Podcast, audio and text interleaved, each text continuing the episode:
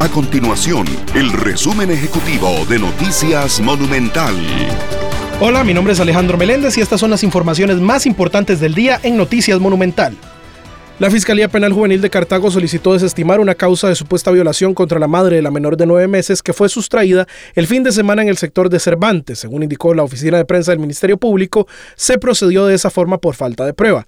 Las autoridades del Liceo Manuel Rodríguez de Cervantes habían presentado una denuncia sobre este caso ante la Fiscalía y ante el PANI desde abril del año pasado.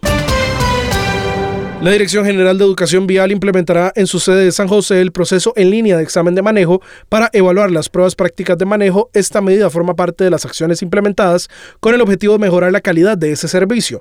Eso convertirá la evaluación práctica en un proceso en línea donde un funcionario distinto califique cada una de las tres fases de la prueba, lo que permitiría aumentar la capacidad de citas por día de 84 a 124. Actualmente, un solo funcionario se encarga de las tres fases. Estas y otras informaciones usted las puede encontrar en nuestro sitio web www.monumental.co.cr. Nuestro compromiso es mantener a Costa Rica informada.